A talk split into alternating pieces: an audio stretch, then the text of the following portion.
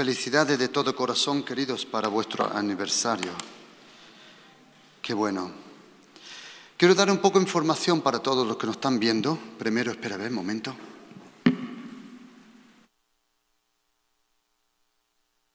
Llevo el cinturón de la verdad y este cinturón te dice lo, de, lo que de verdad tienes. Ok. Un poco de información, queridos, para los que nos están viendo, los que estáis aquí. Próximo año vaya a hacer un viaje a Israel. Si todo va bien, vaya a hacer un viaje a Israel. Y toda la información que vosotros necesitáis para todos los que están interesados aquí en México, por favor, tenemos la hermana Pilar Plata, que ella, ella va a llevar toda la información. Todos los que quieran información sobre el viaje a Israel directamente a ella, nosotros le vamos a ayudar a ella, a vosotros, para que tengáis un buen viaje. Y todo el que está interesado, por favor, que llame o escriba este número. Más 55, que alguien lo escriba, por favor, detrás mía. Más 55 27 27 73 42. Repito, por favor que lo pongan a pantalla. Más 55 27 27 73 42. Repito una última vez.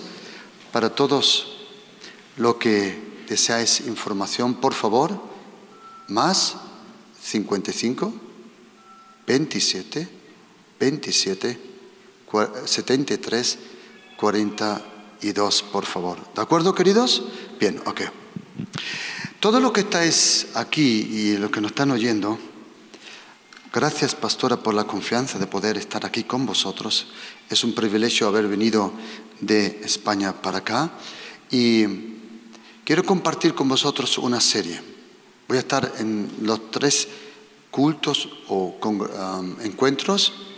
Voy a estar aquí con vosotros, queridos y quiero dar una serie, una serie sobre la gracia de Dios.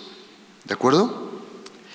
Y quiero dar una serie sobre el poder, la naturaleza y la necesidad de la gracia. El poder, la naturaleza y la necesidad de la gracia. Yo te recomiendo, por favor, que apagues tus teléfonos, que le quites el sonido, que saques el teléfono, hagas notas y escribas. Escribe todo lo que es para ti importante. ¿De acuerdo? No te concentres en las notificaciones que entres. La única notificación que va a entrar ahora es una de Dios. ¿De acuerdo? Otra vez. Voy a dar una serie sobre el poder, la naturaleza y la necesidad de la gracia de Dios. Este estudio ahora, ahora, lo que voy a dar se llama la herencia de la gracia. Escribe eso, por favor, la herencia de la gracia. En el próximo segundo culto quiero dar un estudio bíblico, una predicación sobre la naturaleza y las características de la gracia. Si tenéis una Biblia, todos, por favor, si tenéis una Biblia, abrid conmigo junto el Evangelio del Señor Jesucristo, según Mateo capítulo 6, versículo 33. Mateo 6, versículo 33. Ahí dice Jesucristo, Él nos dice muy bien cómo, cómo tenía que estar nuestra vida enfocada. Buscad primero, buscad primero, buscad primero, buscad primero el reino de Dios. ¿Sabes? Cuando te pones una camisa, y yo no sé si habéis puesto una vez una camisa y el primer botón no está correcto, ¿qué pasa con todos los otros botones? tampoco no están correctos. Si en nuestra vida el Señor Jesucristo no es el epicentro de todo, todo lo otro está en mal lugar. Buscad primero el reino de Dios y su justicia. ¿Quién? La justicia de Dios. Otra vez, buscad primero el reino de Dios. ¿Y sabes por qué? Busca tú primero el reino de Dios porque la gracia te buscó a ti y te alcanzó tú y yo solo podemos buscar el reino de Dios porque la gracia de Dios te alcanzó primero a ti. En Juan capítulo 1, 16 dice la Biblia que de su plenitud, de la plenitud de Jesucristo, todo hemos tomado como gracia sobre gracia. La única vida que Dios el Padre ha previsto para nosotros es la vida de su Hijo Jesucristo. En griego hay diferentes palabras para vida. Y una es psyche o psychos, que describe la vida del alma. Y lo otro se llama bios, que describe la vida biográfica, biología. Pero hay otra que se llama Zao o Zoe, que es la vida que proviene de Dios. Esa es la vida que nosotros necesitamos, esa vida, la vida de Dios. Y la única forma, y la única forma que Dios ha previsto, Dios el Padre para nosotros, es vivir bajo la gracia. ¿Qué es la gracia? La gracia de Jesucristo es la vida de Jesucristo. Es su venida, sus palabras, su poder, su autoridad, sus milagros, su rompimiento, su romper las obras del diablo, su sacrificio, su muerte y su resurrección. La gracia de Jesucristo es una persona. No es tanto un concepto, no es tanto una teología, no es tanto un dogma, no es tanto una doctrina. La gracia proviene de una persona como la vida, como la luz, como el amor, como el perdón. Todo se encuentra en Jesucristo. Él es todo. Jesucristo es todo. ¿Ok? Y dice la Biblia en Romanos 14, versículo 23, dice que todo lo que no es por fe es pecado.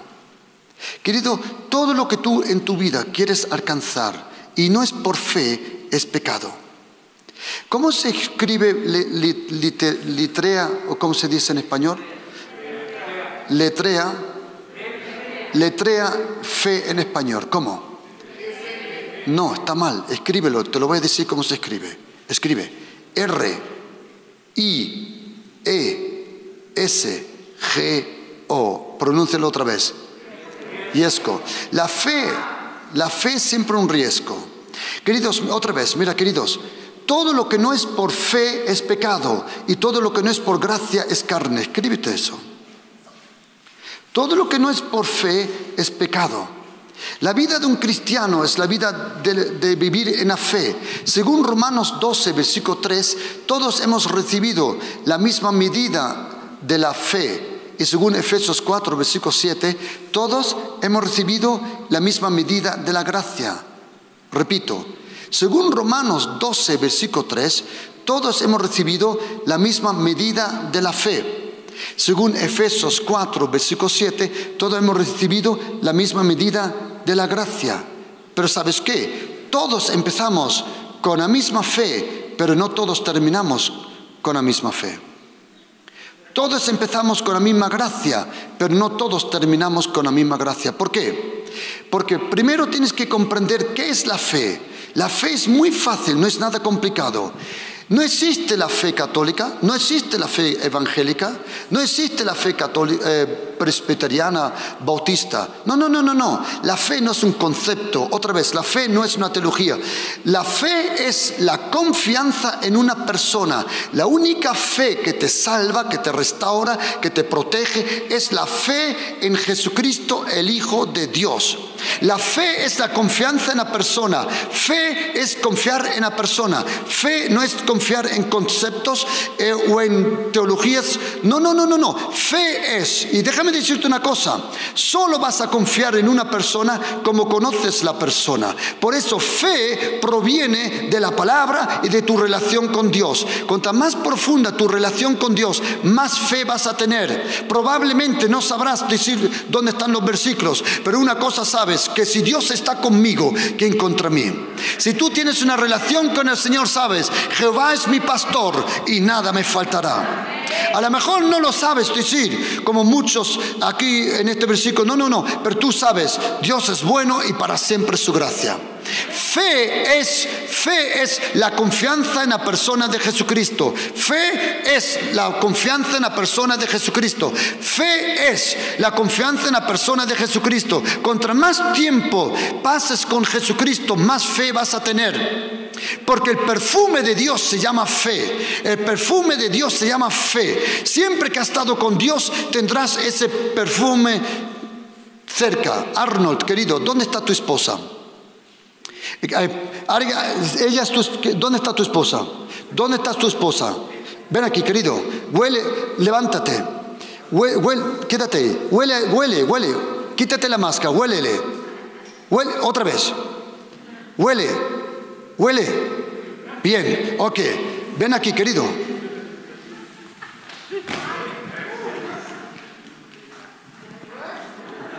Vete para allá.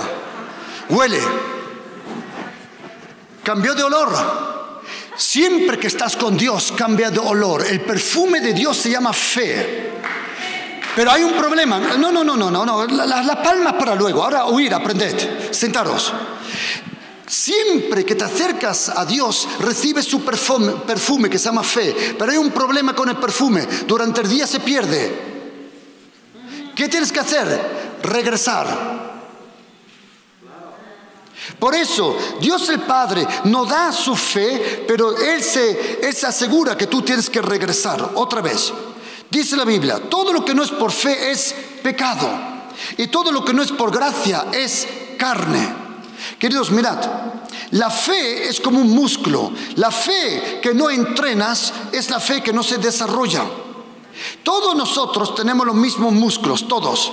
Seas campeón de los Arnold Classics o Mr. Olympia o Mr. Uh, Universo, todos tenemos la, la, misma cantidad de músculo. El problema es que ellos lo entrenan y muchos de nosotros no. Todos tenemos la fe, pero la fe se entrena con situaciones difíciles. Atención, situaciones difíciles son el gimnasio de Dios. Escríbete eso. Situaciones difíciles son el gimnasio de Dios. Lo que tú le llamas un problema, Dios le llama un gimnasio. Él te entrena a través de esas cosas. Una cosa, queridos, y tienes que aprender que Dios el Padre, según Salmo 25, versículo 10, todo lo que hace Dios, Dios el Padre no hace nada a no ser, como dice Salmo 25, versículo 10, todos los caminos, todas las sendas de Dios son gracia y verdad para aquellos que le confían y anden en justicia. Otra vez, todas las sendas de Dios son gracia y verdad. ¿Por qué todo lo que hace Dios lo hace a través de la gracia y de la verdad? Porque la gracia y la verdad en verdad es una persona, es su Hijo Jesucristo. Ese término, gracia y verdad, es interesante que cuando alguien te dice la verdad sin la gracia no la recibes. Para que alguien te para que tú aceptes una verdad, tiene que venir primero la gracia. Cuando tú miras en la Biblia, casi siempre aparece primero la gracia y luego la verdad. Aprende del mensaje de Jesucristo a la iglesia de Apocalipsis, capítulo 2. Antes de corregir una cosa, Jesucristo le dice 10 cosas buenas. En Apocalipsis 2, cuando Jesucristo corrige, aprende de tu Maestro Jesucristo. Tú y yo corregimos sin primero con la gracia. Decimos la verdad sin la gracia, pero si primero le das la gracia y luego la verdad, la gente lo acepta. Jesucristo dice diez cosas buenas a la iglesia de Efesos. Conozco tus obras, conozco tu fe, conozco lo bueno que eres. Yo sé cuánto te esfuerzas. Yo sé, tú lo has hecho muy bien. Te felicito. Y luego dice, eh, pero, pero hay una cosita que tengo que corregir contigo. Un detalle. Qué bonito, ¿sí o no? Siempre que tú primero corriges a uno y luego le, das, le quieres decir la gracia, ya se te cierra la puerta. Siempre que tú quieres corregir a uno, dile primero cosas buenas y luego, pastor, pero no tiene nada bueno. Pues dile por lo menos que las cejas le quedan bien. Di algo. Todo lo que hace Dios lo hace por la gracia. Querido, la gracia, la gracia de Jesucristo es la vida que Él nos dejó en, esta tierra. Cuando Él vino, Él vivió la vida de la gracia. Jesucristo es el Hijo de Dios, es impresionante. La vida de Jesucristo es la vida que Él nos dejó, es la gracia. La gracia, la gracia, queridos, más, la gracia no te pregunta, no, la gracia no te preguntó a ti por permiso para actuar. La gracia ya actuó en tu vida, en el vientre de tu mamá, como dice Galatas 1, versículo 15, cuando Dios me apartó, me llamó desde el vientre de mi mamá. La gracia actúa sin preguntarte. Porque Dios envió su gracia, como dice la Biblia, el Dios de mi gracia se adelanta y va por delante de mí. Todo lo que hace Dios el Padre lo hace a través de la gracia y de la verdad. Si tú quieres la ayuda de Dios, no mientes. Si tú quieres ser bendecido, no seas corrupto. Todas las sendas de Jehová son gracia y verdad. Ok. Y dice, la gracia es nuestra herencia, queridos. Quiero que escribes este título, gracia es nuestra herencia. El Señor no ha dejado como cristianos dos herencias. Nosotros cristianos tenemos dos herencias, te pertenecen. Y queridos, quiero que te escriba esta frase porque esta mañana, aleluya, ha sido impresionante. ¿Quién, ¿Quién le gusta estar bajo la palabra? Bajo la palabra. Es impresionante, ¿sí? Pastor, yo no entiendo la palabra. No, no importa, lee la palabra. Obedece una cosa, queridos, con la mano al corazón. Cuando nosotros leemos la Biblia, no estamos leyendo nosotros la Biblia, la Biblia nos está leyendo a nosotros. La Biblia sabe lo que tú necesitas. La Biblia es una persona. La Biblia es el espejo que te dice cómo eres, pero también a la misma vez te dice cómo serás. La Biblia está impresionante. La Biblia es el único libro de Dios en esta tierra. El único libro de Dios en esta tierra es este. La pura palabra de Dios, o como dice Salmo 12, versículo 6, las palabras de Dios son siete veces purificadas. Dios no necesita purificar su palabra, pero para enseñarle lo santo que es su palabra, dice la palabra de Jehová siete veces purificada. Cuando tú lees la Biblia, tu espíritu, tu alma, todo tu ser se llena con su palabra. Y ahora mira, el Señor no ha dejado a nosotros cristianos. Si tú crees en Jesucristo y aprended una lección, por favor. Hace muchos años enseñaron una película que se llamaba La Pasión de Cristo. Quiero darle a Dios gracias en esta mañana que la iglesia Pasión por Cristo existía antes que la película, porque si no algunos me hubieran dicho que tenemos el nombre de la película. ¿Eh? Muy bien. Y cuando ya existía la iglesia Pasión por Cristo, vino, empezó esta película The Passion of Christ, la Pasión de Cristo. Y entonces hicieron en un cine, que en su momento era el cine más grande de todo el mundo, en Kinépolis, en, Madrid, uno de los cines más grandes del mundo, estaba en el libro Guinness, hicieron una presentación del libro, de la película. Y para eso invitaron a cinco o seis sacerdotes católicos, a cinco o seis pastores bautistas, pentecostales, eh, carismáticos, asmáticos, de todo teníamos allí. ¿De acuerdo? Y entonces cuando entré a la entrada del cine, que es muy grande, casi parece como un terminal de un, de un aeropuerto tan grande es, los bautistas estaban en un sitio, los católicos estaban en otro, los pentecostales estaban en otro, y todos estaban repartidos en grupos, no se juntaban. Cuando yo entré con el pastor Federico, el pastor amigo mío de Alemania que tiene una iglesia allí, entramos y decimos, ¿a dónde vamos? Me dice, ¿a dónde vamos? Digo, no sé, pertenecemos a todos. ¿A dónde? Pues vamos unos cuantos segundos para acá. Pero ahora viene una cosa graciosa, atención. Cuando la mujer llamó a los pastores a entrar a la sala del cine, solo había una puerta. Y al entrar todos los grupos, al pasar por la puerta, se mezclaron todos. Y cuando tomaron asientos, había un católico al lado de un pentecostal y un bautista que no cree en las lenguas al lado de un super carismático al lado. Quiero decirte una cosa, divisiones solo hay en la tierra, pero cuando se abre la puerta eterna, como dice en Salmo 24, oh puertas eternas, abrí, levantar vuestras cabezas porque viene el Rey de la Gloria. Cuando Jesucristo regrese, hay solo una puerta y en el cielo estaremos todos juntos y vamos a decir, qué tontos fuimos. ¿Ah que sí? Nuestra, tenemos una herencia como cristianos, tenemos dos herencias. Por favor, escríbetelo. Según Mateo capítulo 25, versículo 34, nuestra herencia es el reino de Dios. A eso me voy ahora. Y según 1 de Pedro 3, versículo 7, son, es, las mujeres son coherederas de la gracia. Y según Hechos 20, versículo 32, la gracia es nuestra herencia. Y ahora mirad, por favor, escríbete esta frase. Mirad para acá primero. Mirad, me gusta veros porque solo veo, la mitad de la cara. No sé lo que estás haciendo por la otra mitad, pero tú mírame para acá. Mirad, querido, ¿estáis dispuestos? Huid esto. Así como la gracia está vinculada con una persona, Jesucristo, Así en el reino está vinculada con una persona, el Espíritu Santo. ¿Dónde está escrito eso? Nosotros sabemos que la gracia vino por Jesucristo, ¿sí o no?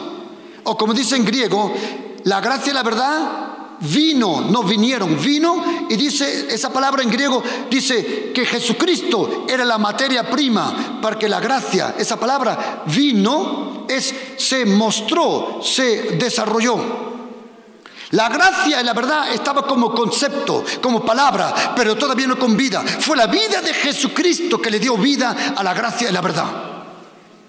Y el reino está vinculado al Espíritu Santo. Mateo, 8, eh, Mateo 12, versículo 28. Mas si yo, por el Espíritu de Dios, echo fuera los demonios, ciertamente ha llegado a vosotros el reino de Dios. Romanos 14, versículo 17. Porque el reino de Dios no son tacos ni como que comimos ayer.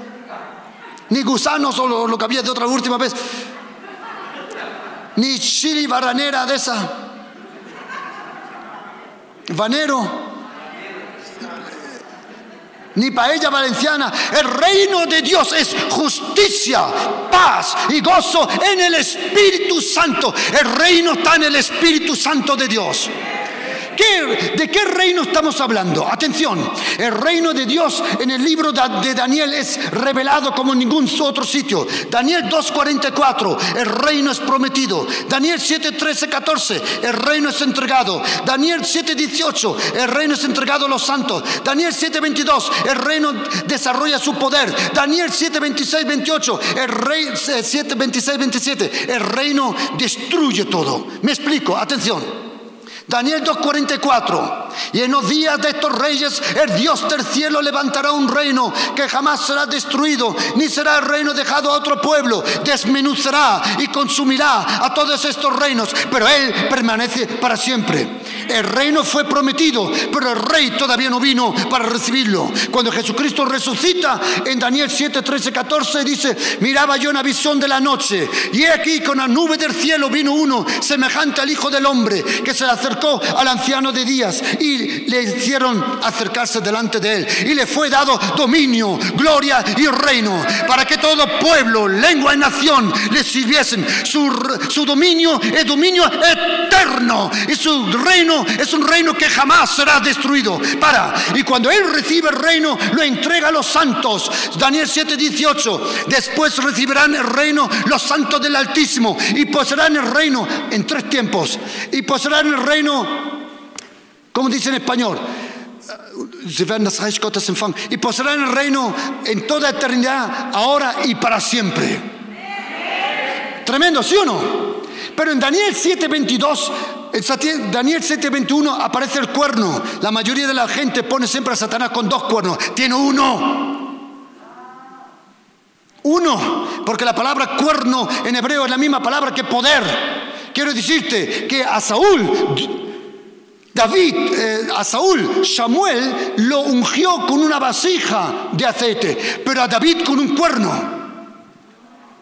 de aceite.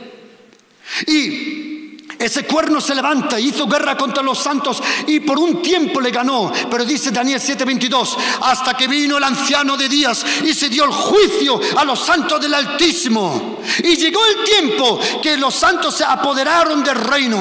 Daniel 7:26, y se celebrará en hebreo, se celebrará un juicio y le arrebatarán el dominio para que sea destruido y arruinado hasta el fin. Y que el reino y el dominio y la gloria de todos los reinos debajo del cielo sea dado al pueblo de los santos del Altísimo, cuyo reino es reino eterno. Y ahora oye, y todo dominio no tiene que servir y obedecer. Os digo una cosa, aquel que está en nosotros es más grande que aquel que está en el mundo. El reino de Dios ha llegado. El reino de Dios está aquí. El reino de Dios es preexistente, presente y venidero. El reino de Dios es, es preexistente. El reino de Dios fue creado antes que la tierra. Antes. Antes. El reino de Dios fue creado antes.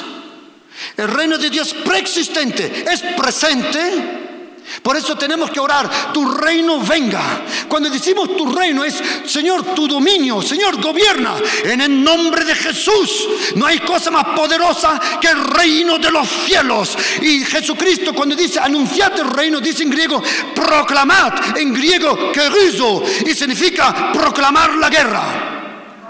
Cuando hablas del reino de Dios es tiempo de guerra. En el nombre de Jesús toda rodilla se tiene que doblar. En el nombre de Jesús, en el nombre de Jesús, domina en medio de tus enemigos. Salmo 110, versículo 2. Nosotros tenemos el poder de atar y desatar. Todo lo que atemos en la tierra será atado en el cielo. ¿Sí o no? Aquel que está en nosotros es más fuerte que aquel que está y más grande que aquel que está en el mundo. Ninguna arma forjada contra nosotros prosperará. El primer herencia que tenemos es el reino, el reino. Lucas 12, versículo 32, manada pequeña, no temas, a vuestro Padre le ha placido daros el reino. Qué bonito que sí. El reino es nuestro, el reino, el reino de Dios es nuestra herencia. El reino de Dios es nuestra herencia. El reino de Dios.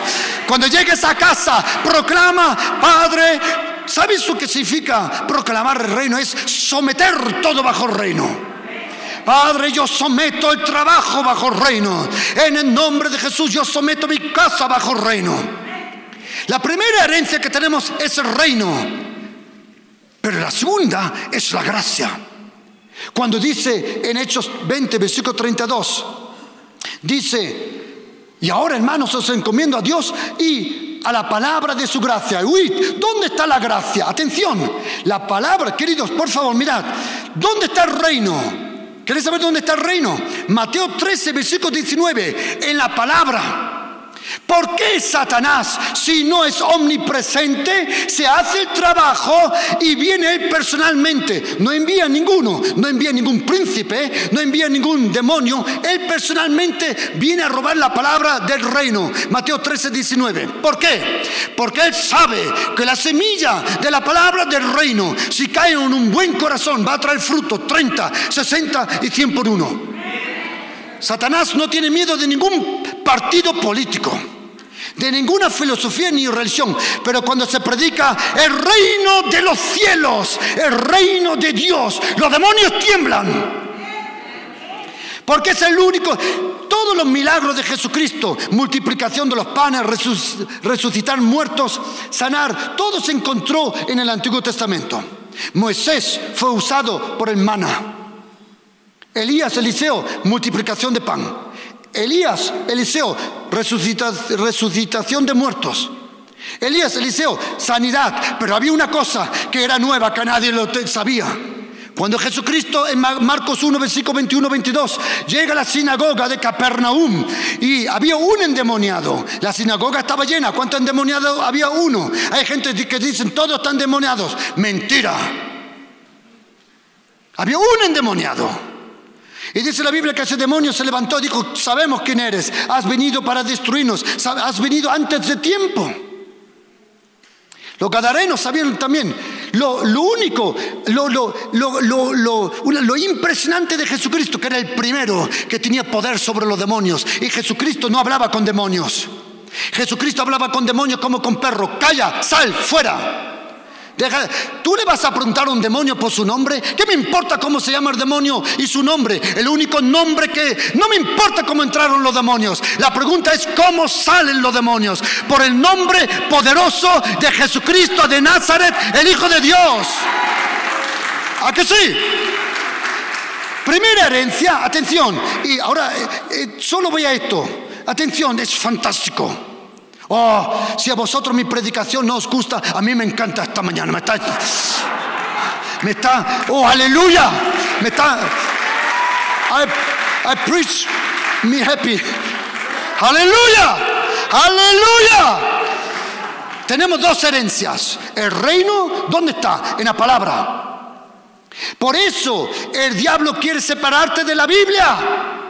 Porque en la Biblia está la palabra. Mira, queridos, el día Oh, el día que tengas la revelación sobre la Biblia, el día que sepas que este libro es impresionante, este libro es lo más impresionante.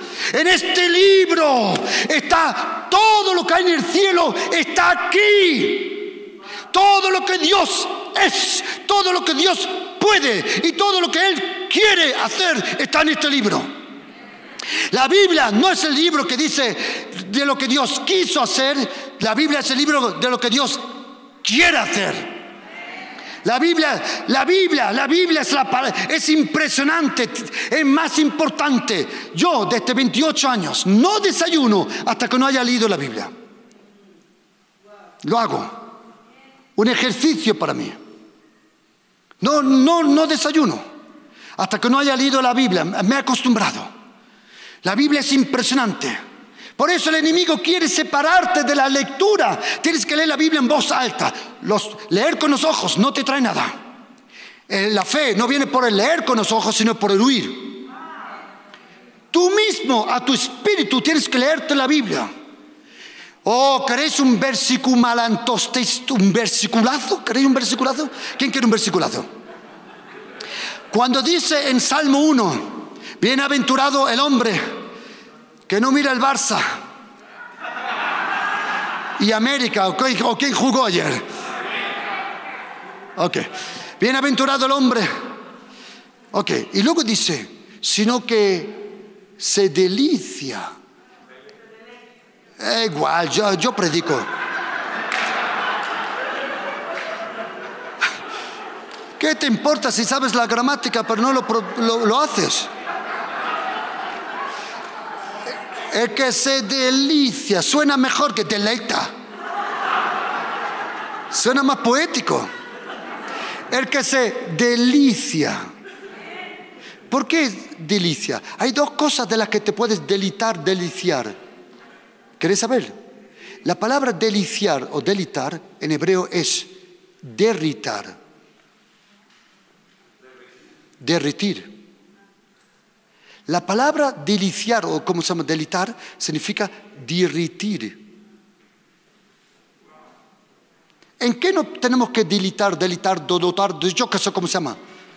Según Salmo 37, versículo 4, deleítate en el Señor. Y según Salmo 1, versículo 2 y 3, deleítate en su palabra. Pero ahora oíd, atención. Cuando dice en español que se deleita, delicia en la palabra de Dios y medita de día y de noche. Esa palabra meditar, el profeta Isaías la usa cuando dice meditar, en hebreo es agar, y significa, ¿queréis Rugir. Cuando lees la Biblia, estás rugiendo la palabra. Y cuando los demonios están vuelta a tu casa, a ver si pueden entrar, y de repente estás leyendo Juan capítulo 1, Versículo 17. La ley mm, fue dada por Moses. Pero la gracia. Cuando los lobos lo oyen, dicen, ahí yo no entro. Cuando lees la Biblia, la estás rugiendo. Ahora, ¿dónde se, mira, otra vez, ¿dónde se encuentra el reino? En la palabra. Mateo 13, versículo 19. Cuando alguien oye la palabra del reino. Según, uy, mi querido, mira para acá. Según Marcos capítulo 3, versículo, eh, Marcos 4, versículo 13 al 17, esta parábola es la más importante de todas. ¿Cómo? ¿No entendéis esta parábola? ¿Cómo vais a entender todas las otras parábolas?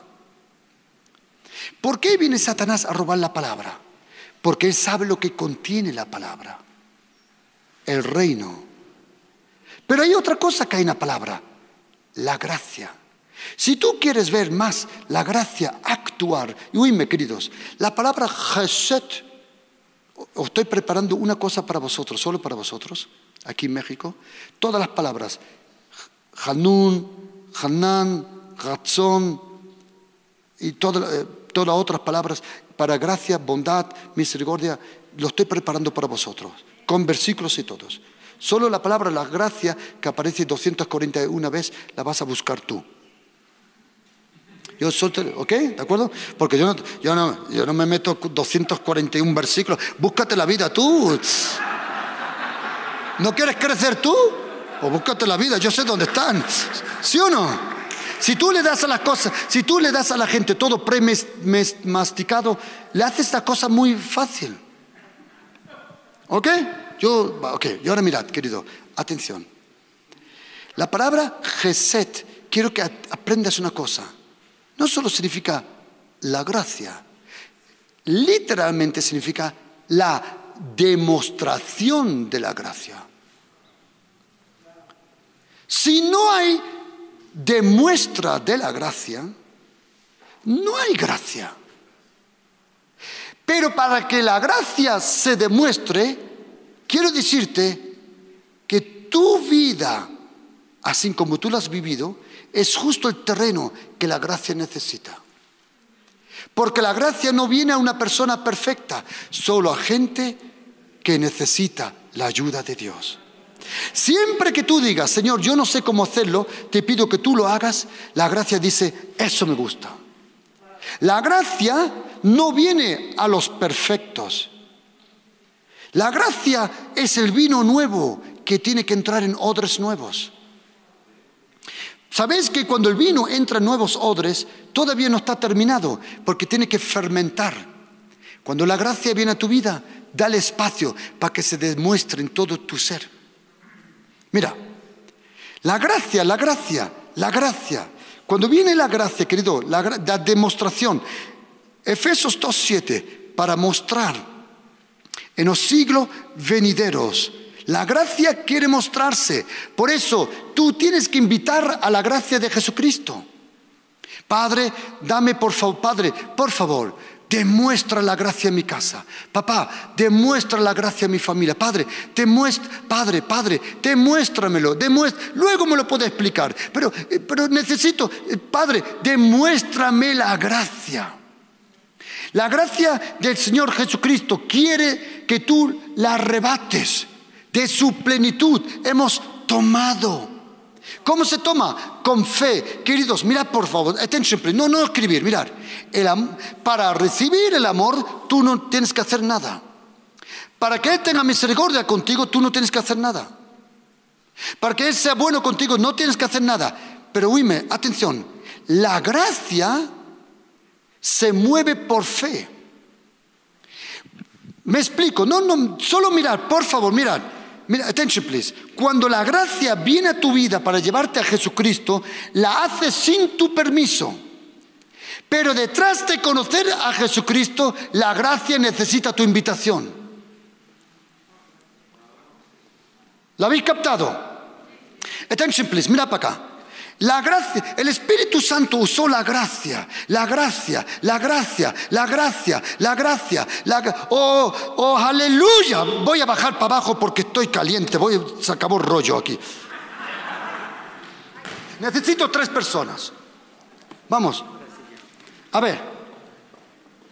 A ver, ¿estáis conmigo? Ok, tres personas. Tú eres la gracia. Ellos no tienen tanta gracia. Ven para aquí. Quedaros ahí, quedaros ahí. Tú eres la gracia. ¿Estáis conmigo?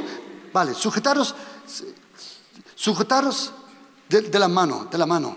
No, no, no. Tú mira para acá, dale tu mano aquí y tú coges su mano aquí. Pero tú das dos pasos para adelante, vosotros no. Atención. Según 1 Timoteo 1.14, por favor, mirad, esto va a encantar. Vamos a ser honestos, ¿ok? ¿Vamos a ser honestos? Vale. Nosotros no siempre somos fuertes. Nosotros no siempre somos Iron Man, Superman, Juan Cano Man. ¿Es verdad, sí o no? ¿Ah, que sí? ¡Qué golazo! ¡Qué clase tengo! ¡Qué clase tengo! Aleluya. Mira, vamos a ser honestos. Mira, te voy a decir una cosa. ¿Quieres conocer a Dios el Padre? ¿Le quieres conocer? Otra vez, ¿de verdad le quieres conocer? No, seas arrogante. No seas soberbio.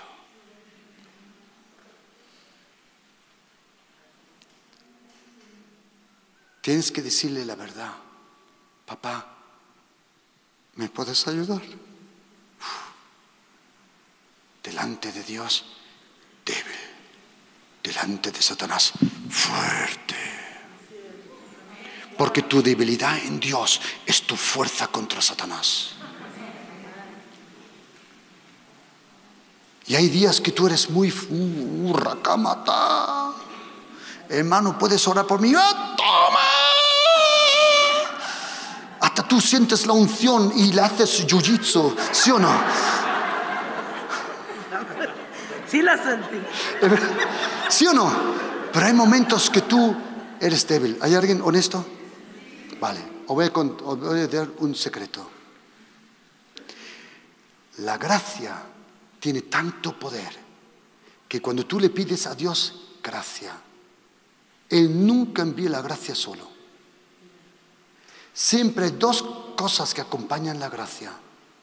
Según 1 de Timoteo 1:14 es abundante se derramó sobre mí la gracia juntamente con fe y amor, creo que dice en español. Atención, ella es la gracia, Tú eres la fe y tú eres el amor. Atención, cuando yo digo, Padre, papá, dame más gracia. Y la gracia viene, digo, eh, ¿y tú quién eres? La fe. ¿Y tú? El amor. Pero yo solo quería a ti. Y ella dice, yo nunca vengo sola. Yo nunca vengo sola. Me ha dado miedo la voz. No estarás casada, ¿no? Porque tu esposo se ha hecho los pantalones ahora mismo. Pastora, si no habla conmigo en casa cuando no lavo los platos. Madre mía, ¿no tienes una voz más suave? Se me han puesto los pelos de punta. Legión, cambia de nombre ahora.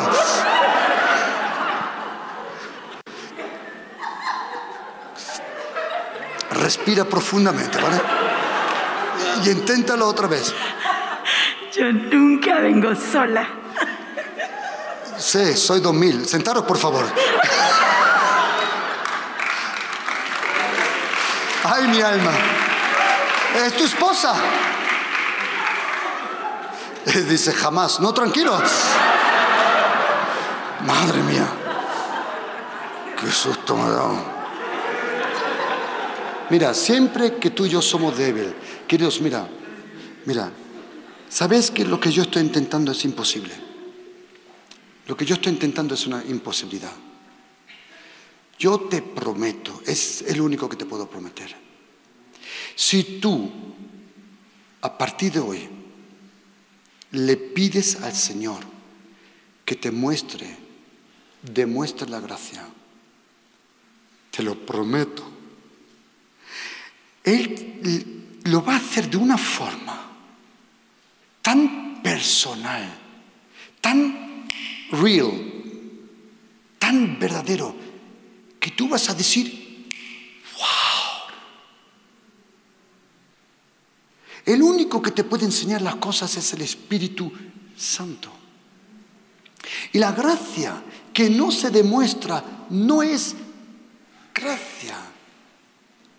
Algunos dicen, pero pastor, si nosotros hablamos de la gracia, le damos el permiso a la gente a pecar. Querido, la misericordia te perdona, pero no te cambia. La gracia te perdona y te cambia. Ah, no, no, no, no, no. Déjame decirte otra cosa. En el Antiguo Testamento, primero tú tenías que ser bueno para que Dios te bendiga. En el Nuevo Testamento, el Señor primero te bendice y luego tú eres bueno. Porque dice Romanos 2.4 que es la bondad de Dios que nos lleva al arrepentimiento.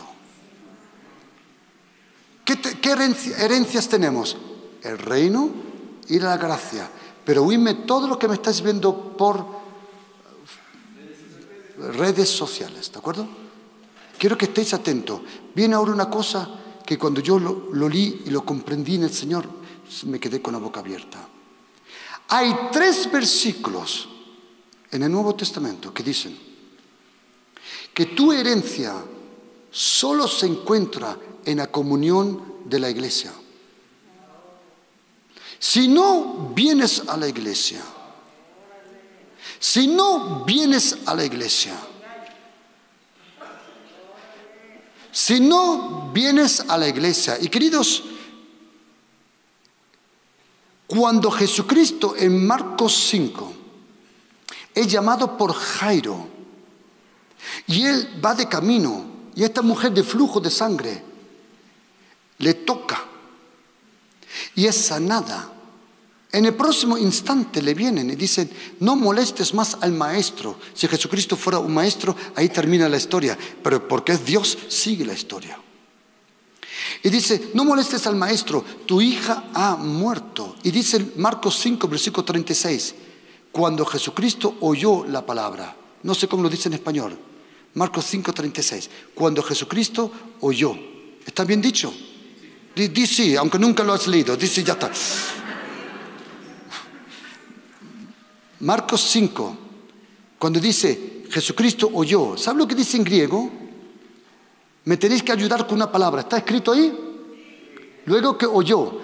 Jesucristo en griego, por favor, mirad, por favor, attention please. Ahí no dice que Jesucristo oyó, literalmente. Ahí dice que Jesucristo no hizo caso a lo que oyó. ¿Cómo se llama una persona que tú la hablas y está despistada y es como si entra por aquí y sale por acá. Distraído, ignorar es mejor. Mira para acá, todo lo que estáis, mira queridos, siempre que veis la televisión y las noticias, la fe viene por huir, el temor viene también por el huir. Lo mismo que la valentía viene por huir, el miedo. Y ahora, huidme todos, atención, por favor, por favor, mirad, aprended, por favor. Cuando Jesucristo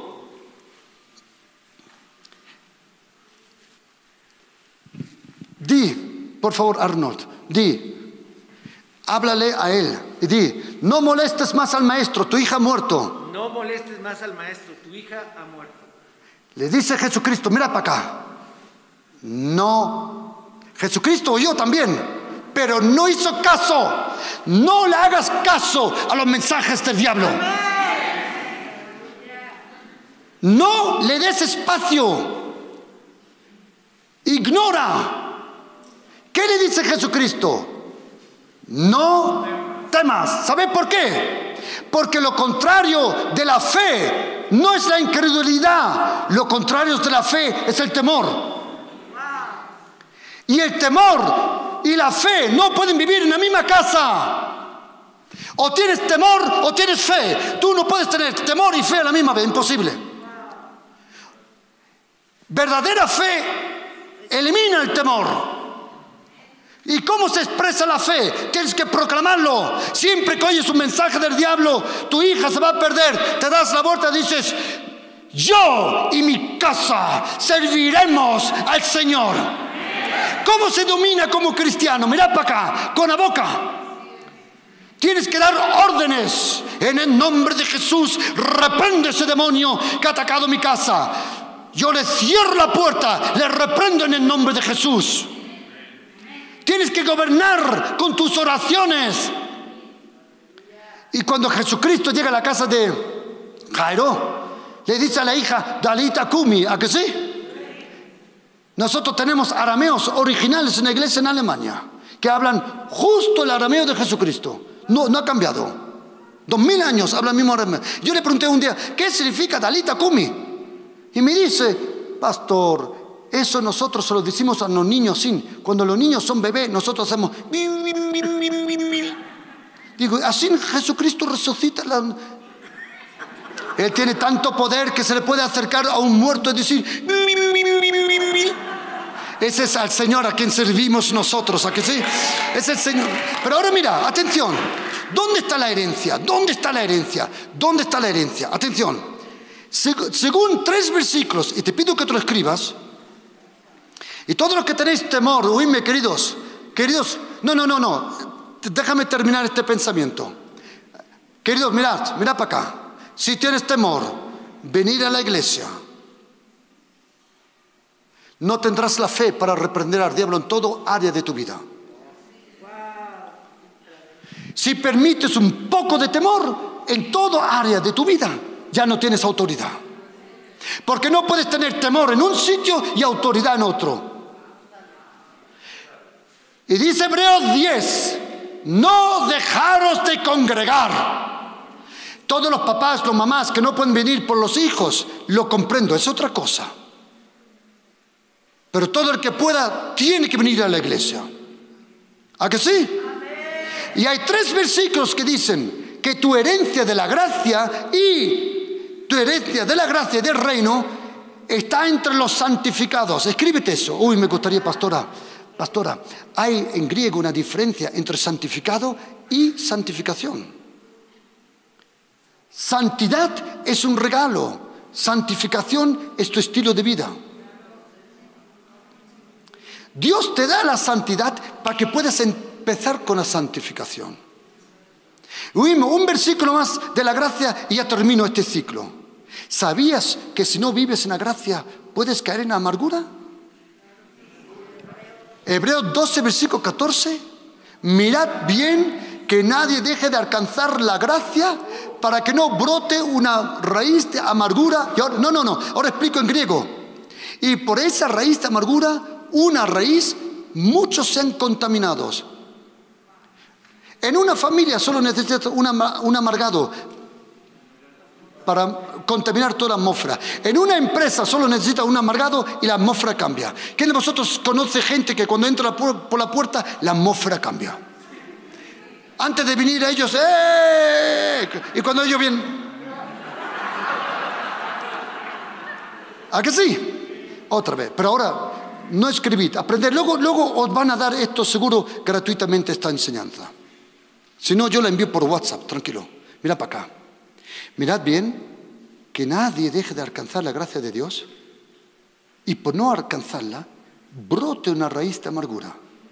Y por esa raíz de amargura, por una, muchos son contaminados. La palabra contaminar en griego se llama miaino y significa urinar. Y quiero que estéis atentos. ¿Cómo un león marca su territorio? Urina cómo una hiena marca su territorio, cómo marcan demonios su territorio, con la amargura de gente. Siempre que se te acerca un amargo, los demonios te están marcando y tú eres el próximo a quien van a atacar.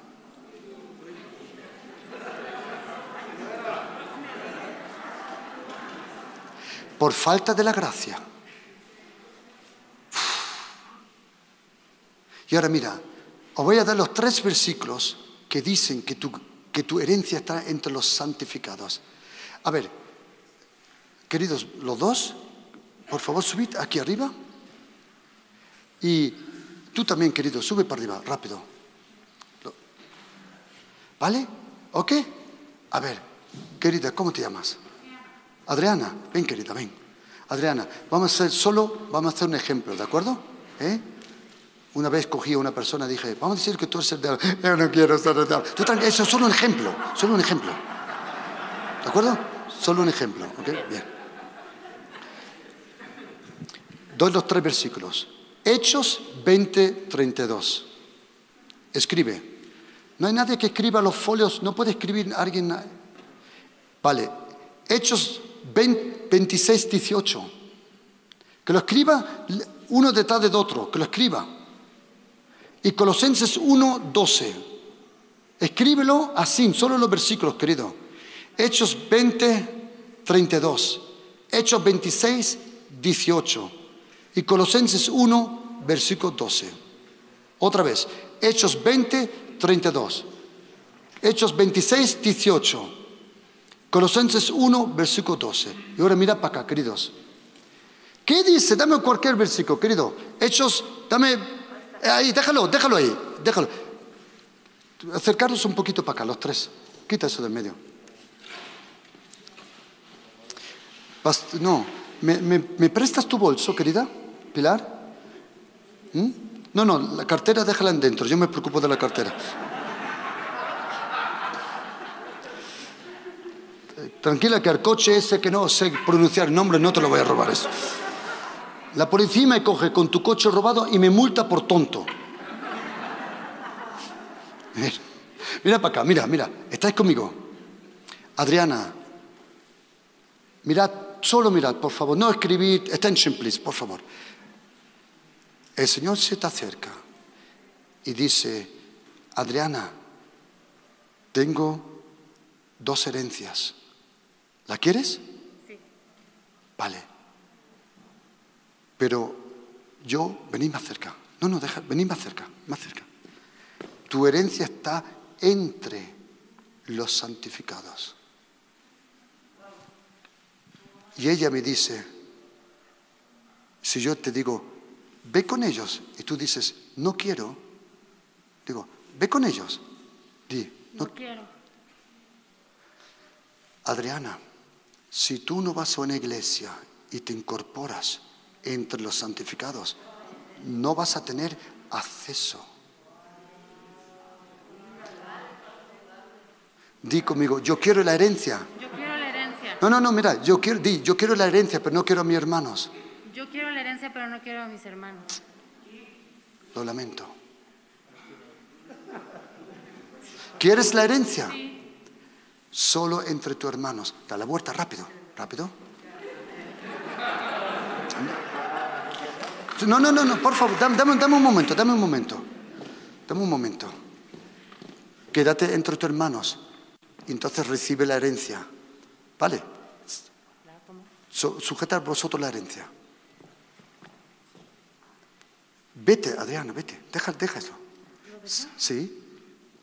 Siempre que dejes tus hermanos.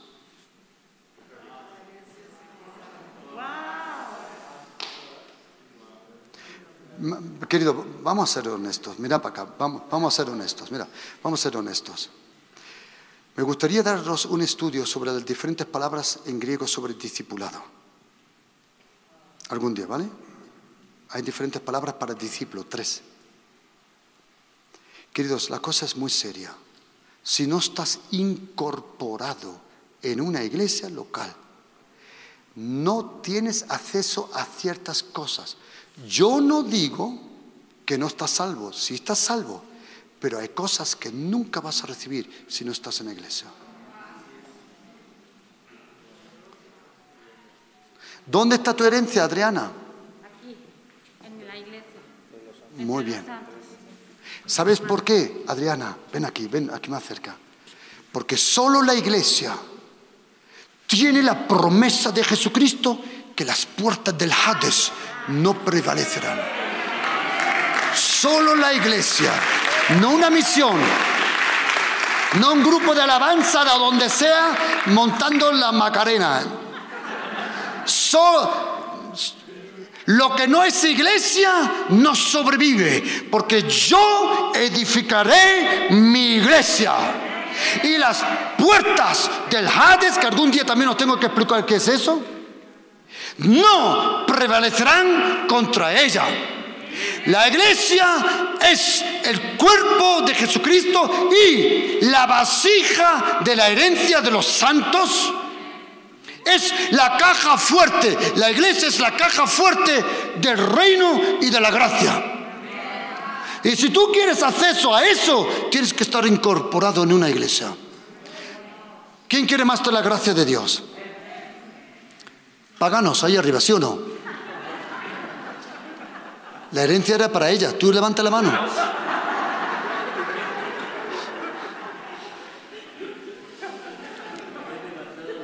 ¿Quién quiere, quién quiere más de la gracia?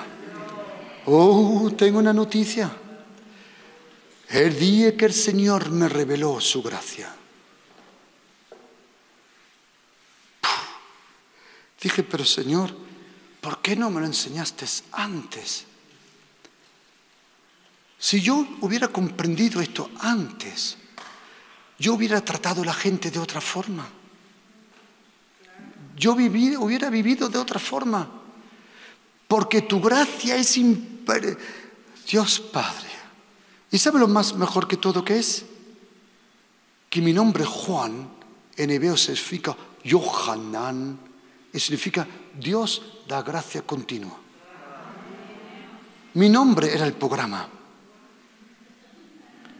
Y si tú supieras de qué familia yo vengo, no te lo crees. Mi, herma- mi mamá se llama María. Mi papá se llama José. Mi hermano Jesús Tiene dos años menor que yo. Teníamos el Belén todos los días en casa. Y yo siempre me pregunté, ¿quién soy yo en el Belén? ¿El burro o el buey o quién soy? Pero como fui el primero que fue salvo en la, en la familia, sé que la gracia... Tú puedes nacer en Belén y no estás salvado. Te hablo de experiencia. Pero queridos, ¿quién quiere más de la gracia? Os voy a enseñar cómo funciona. ¿Vale? Quédate sentado. Tranquilo. La ley demanda, la gracia provee. ¿Está bien dicho en español? Otra vez, atención, atención. La ley te pide, la gracia te da. Lo dice en Hebreos 13, que Dios provoca en nosotros lo que Él quiere ver. Un día vino una... Gracias, queridos, gracias. Los cuatro jinetes, por favor, sentaros. Dame solo dos minutos y termino por quinta vez. Un día vino una, de estas verdaderas profetas, no petardos de estos, una de estas verdaderas. Sí, porque, mira, vino a nuestra iglesia una mujer mayor de 87 años, temblaba así y dijo, yo estaba recién salvado, dijo, tenéis que levantaros a las cinco a orar. Yo estaba sentado, uh. Y decía, tenéis que leer la Biblia. Y digo, ¿qué pasa? Siempre me está señalando a mí. ¿Tú has conocido esos cultos que el, dedo de Dios te señala? Y dice, tenéis que levantaros todos los días a las cinco de la mañana a orar. Yo la próxima mañana puse el reloj a las cinco, me levanté, cogí la manta, Me fui al sofá. La noche anterior le dije al Señor, Señor, mañana a las 5 tienes una cita conmigo.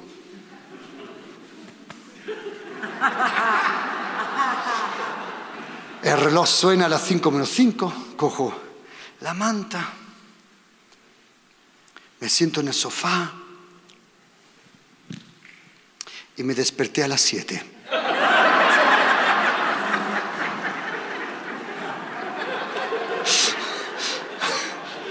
Y me puse triste. Y me puse triste. Porque me puse triste. Porque ni eso lo conseguí. Entonces, una de las pocas veces, cuando Dios habla audible. Cuando Él quiere, lo hace. Hay gente que dice, Dios me habló, Dios me habló, Dios me habló, Dios me habló. Mentira. Él habla pocas veces. Oíme por qué. En voz alta, habla pocas veces. ¿Sabes por qué? Porque todo lo que Él dice se convierte en una ley. Él dijo un día luz y hay luz, vida y hay vida. Si Él te habla en voz alta, se lo piensa mucho. Él habla siempre a través de la Biblia. Entonces yo estaba triste, bien triste. Y el Señor me dijo, hijo, ¿por qué estás tan triste? Y yo, papá, porque no he conseguido ni un día levantarme temprano a orar contigo. Y el Señor me dijo, hijo, nunca más me prometas algo. Y me dijo, a partir de ahora, todo lo que tú quieres ver en tu vida, pídemelo y yo te lo doy. Y le dije, papá, ¿me puedes ayudar a levantarme a las cinco? Y dijo, no. A partir de ahora te vas a levantar a las cuatro. Más de 28 años. ¿Quieres más de la gracia? Levanta tu mano.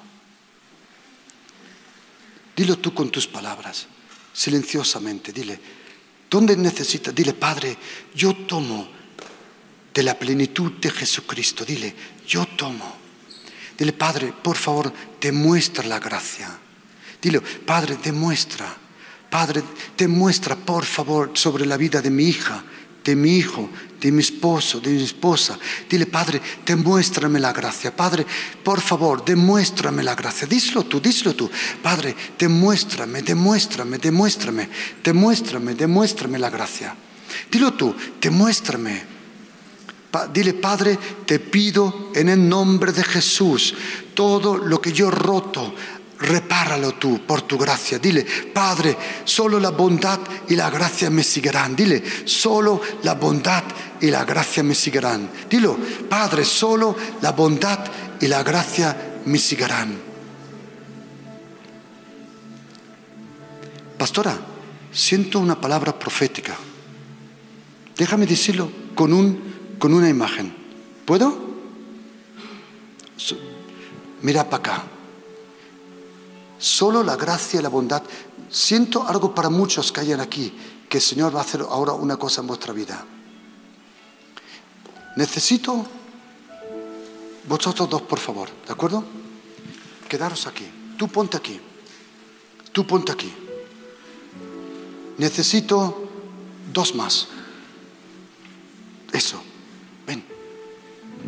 Tú eres la bondad y tú eres la gracia. Siento esto como una palabra profética para muchos y quiero solo que miráis. Salmo 23, versículo 6, en hebreo. Solo la bondad y solo la gracia me seguirán. Ponte así detrás, detrás de él. Solo la gracia y la bondad me seguirán. Solo la bondad y la gracia me seguirán. Solo la bondad, solamente. No ciertamente, en hebreo dice solamente. Búscame una traducción, querido, solamente. Solamente, di conmigo, solamente. La bondad y la gracia. Y ahora sujetaros. ¿Estáis conmigo? ¿Qué me seguirá?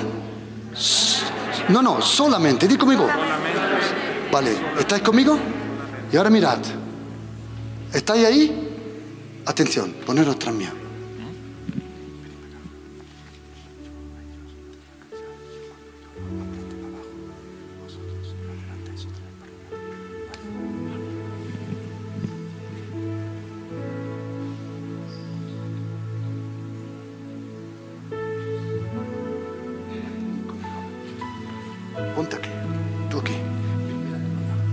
Mira para acá, mira, por favor, por favor, esto, tú, para allá, por favor. Ven aquí, aquí. Esto es el ciclo de la vida. Estos son años pasados en tu vida, situaciones pasadas. Siento esto como una palabra profética. Nunca lo he hecho así. ¿A que sí, queridos? Miguel, Pati, queridos, nunca lo he hecho así. La primera vez que, lo, que siento así hacerlo proféticamente. Mira, ¿qué me seguirá? Mira, tú y yo, a lo largo de nuestra vida, mira para acá, hemos hecho, acáchate, hemos hecho daño. Tú y yo, a lo largo de nuestra vida, hemos roto situaciones, pero porque solamente la gracia y la verdad me siguen, mire lo que va a hacer la gracia y la verdad con las situaciones que yo he roto. Y tengo una palabra para vosotros, que el Señor va a sanar tu pasado. Relaciones rotas se van a restaurar. Situaciones que perdiste van a regresar. Puertas que se cerraron se van a abrir. Relaciones que tuviste, el Señor le va a dar, como dice el apóstol Pablo, la segunda gracia. El poder de la segunda gracia. Porque solamente me sigue la bondad y la gracia. Y la bondad que te siguen es la bondad que reparan toda tu vida. Tú y yo somos torpe, pero Dios es perfecto. Y tú, todo lo que tú y yo hemos dañado, el Señor lo restaura. Recíbelo ahora. Dile, dile, yo lo recibo. Di conmigo, solamente. Oh, dile, proclama, yo solamente, solamente la gracia y la bondad me seguirán. Dile, solamente, dile, solamente, solamente. la bondad y la gracia. Dile, solamente, solamente, solamente, solamente, la bondad y la gracia me seguirán todos los días. Dile, solamente, solamente, solamente la bondad, solamente, dilo, dilo, solamente, solamente, solamente la bondad y la gracia me seguirán todos, di conmigo, todos, todos, todos los días de mi vida. Amén.